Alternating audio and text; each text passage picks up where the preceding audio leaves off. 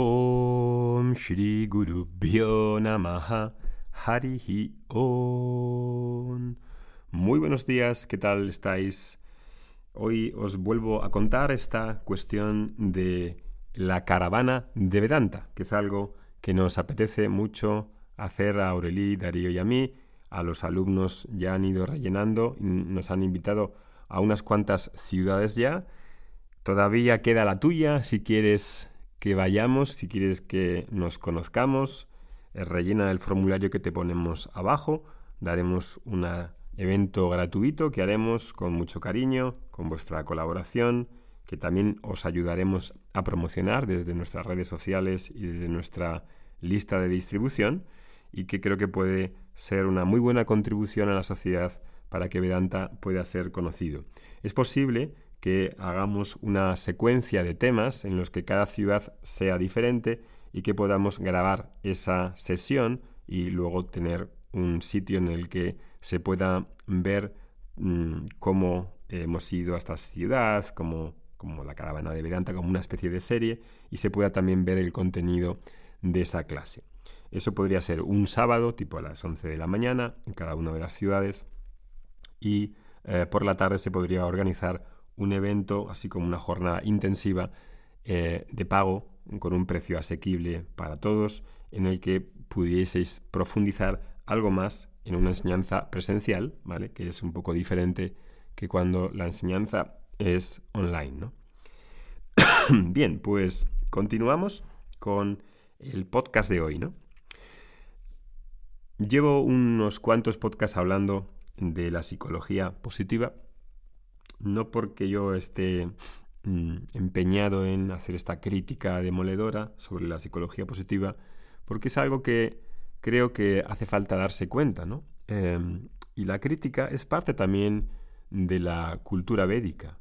Hay un tratado que se llama los Brahma Sutras, en las que los comentarios a los Brahma Sutras de Shankara, al final, tiene una sección donde em, hace un una crítica pormenorizada a algunas de las eh, visiones e interpretaciones, eh, escuelas probablemente, en su, que en su tiempo y anteriormente tenían importancia y que él creía que eran que sostenían principios eh, falsos o, o, equivocados, interpretativos de los Vedas, ¿no? Y ahí pues habla de todas ellas, ¿no? Y es frecuente en ese tiempo que hubiese debates en los que una persona que sostiene una visión, pues debata con otra persona que no sostiene la misma opinión. Esto es muy sano. Esto no ha de verse como algo tipo, oh, usted critica la psicología positiva, debe estar amargado, debe ser usted una persona infeliz porque está criticando y no nos deja a nosotros hablar de lo positivo y, y no da soluciones. Todo esto no es verdad.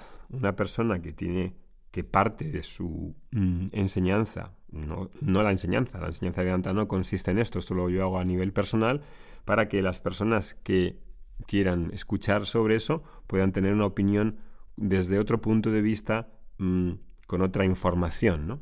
que es algo que nos puede ayudar a discernir y a pensar más.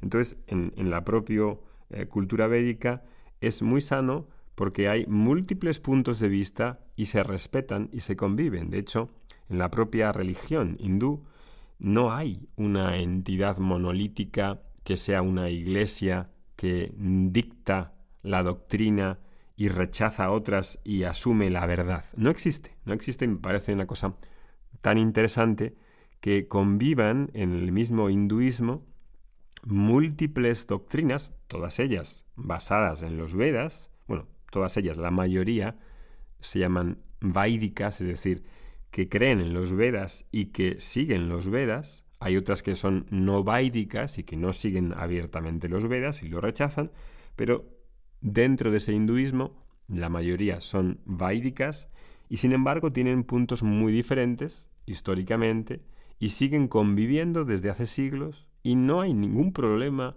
en la pluralidad de interpretaciones. Sin embargo, pues tenemos la iglesia cristiana que se ha cargado, pero literalmente a tantas otras escuelas las ha perseguido y se han convertido en herejes de la visión de la visión oficial de la misión cristiana católica. Oficial, no sé muy bien por qué, ¿no?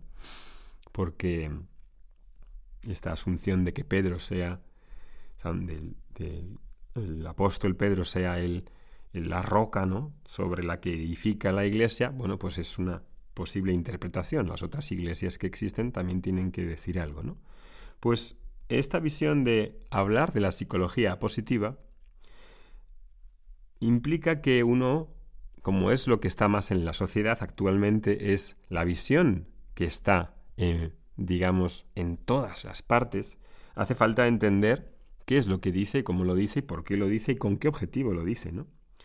Y seguro, ¿no? Que te habrás preguntado alguna vez qué entiende la psicología, la psicología normal, no solamente la positiva, por, por ejemplo, esta cuestión de conócete a ti mismo, ¿no? que también a veces em, toma la autoayuda para sí y que proviene en Occidente de esa inscripción délfica mm, que había en el, en el templo, ¿no? En el templo y en, y en otros, ¿no? Como en la academia de Platón también había esa inscripción, ¿no? Curioso que Platón decía que los que entrasen en su académica, en su academia, para conocerse a sí mismo, ¿no? deberían saber álgebra y aritmética. Y lo decía porque eso preparaba la mente, eso hacía que la mente tuviese una infraestructura, el intelecto estuviese preparado. No entraba cualquiera, porque requería una preparación. Esto también se parece un poco a esos requisitos que habla Vedanta acerca de la preparación de la mente, porque si ese conocimiento tiene lugar en la mente, la mente necesita una preparación. Bueno, pues esta cuestión del conocimiento de sí mismo que a veces también la psicología habla de esto, pues, ¿qué, qué es esa, qué es ese sí mismo, no? En inglés se dice self, y self se utiliza, se traduce como sí mismo, ¿no? Uno mismo. Un amigo mío, ya sabéis que lo dice como el menda, uno mismo, el menda. Si intentamos responder a qué entiende la psicología por ese self, por ese sí mismo, pues puede haber dos orientaciones diferentes para tratar el tema de la identidad humana, que tiene que ver con ese conócete a ti mismo. Conócete a ti mismo tiene que ver con la identidad, con qué identidad eh, la persona se identifica. ¿no? El principal abordaje de la psicología positiva es su realidad psicofísica. Ha sido así, es lo habitual en la psicología moderna. ¿no? La psicología en esa disciplina pues estudia los procesos psíquicos, cogniciones, emociones, conductas, impulsos, etc. Aunque muchas de las psicologías actuales tienen también un presupuesto filosófico, ¿no? el de que ese conocimiento del funcionamiento psíquico equivale al conocimiento de la identidad y por tanto se puede cabalgar con la invitación délfica del conócete a, ti mismo. Las psicologías tradicionales que se basan solo en lo psicofísico pues tienen una tarea de adecuar eh, ese conocimiento psicofísico a la a la, realidad de esa persona, a que esa persona sea lo más funcional posible y no tenga una desviación de esas eh, estructuras psicológicas. Pero dentro de la psicología también están otras escuelas humanistas y especialmente transpersonales, en las que ya no solamente se reconoce una identidad psicofísica, la habitual, sino que hay una dimensión y un horizonte ontológico, ontológico, es decir, sobre el ente, sobre el ser, sobre aquello que no cambia, sobre aquello que no es la identidad cuerpo, mente, sentidos, mm, yo psicológico. Y ese nivel ontológico trasciende al nivel psicofísico y abre las llaves a la filosofía y a la espiritualidad. Vedanta se encuentra en el epicentro precisamente de esa dimensión ontológica. Hace años, cuando eh, fui a la universidad, por segunda vez, cuando ya había acabado, o sea, más mayor, de mayor, no, de joven, em, fui a una clase, me apunté a, a, filosofía. En el primer curso hice hasta el segundo, todavía sigo estudiando. Y en la primera clase que tuve me fascinó, quedé completamente fascinado porque fui a una asignatura que era filosofía antigua griega y ahí eh, empezaban hablando de la ontología. Y yo no tenía ni idea de este tipo de lenguaje a nivel filosófico, pero la clase para un alumno de Vedanta era como, vale, es que estamos hablando de algo muy parecido. Todo el lenguaje, la temática, era muy parecida, porque Vedanta fundamentalmente tiene que ver con la ontología. ¿no? Por eso la tarea del conócete a ti mismo supera las limitaciones de la propia psicología tradicional, pues nos aventura más allá de la individualidad cerrada en sí mismo, en la identidad cuerpo-mente-sentidos, y nos abre al ser, al fundamento y al anclaje del ser humano y en consecuencia a la totalidad del ser, al conocimiento objetivo de la realidad última, última de las cosas, ¿no? Bueno, pues cada miércoles a las 2 tenemos en la membresía de Vedanta este estudio sobre la apertura al ser ontológica y hemos empezado hace unas semanas con la obra que se llama Tattva Bodha. Bodha es el conocimiento y Tattva es de la realidad o de la verdad. Os voy a leer un verso, el primer verso, el verso que hace de apertura de esta obra, para que eh, lo escuchéis, porque tiene una finalidad que os voy a contar en el siguiente podcast.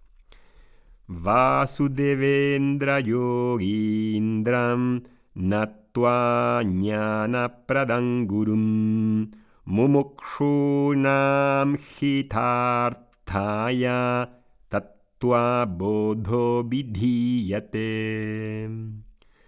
Saludo a Vasudevendra, que es el profesor del, de Shankara, que es el autor de esta obra de Tatua Bodha. Saludo a Vasudevendra el mejor de los yogis, el maestro que concede el conocimiento, y expongo el conocimiento de la realidad en beneficio de los que desean la liberación. En el próximo podcast te hablo de este verso y por qué comenzamos así cada clase. Abajo tienes el link de la membresía de Vedanta. Om Shanti Shanti Shanti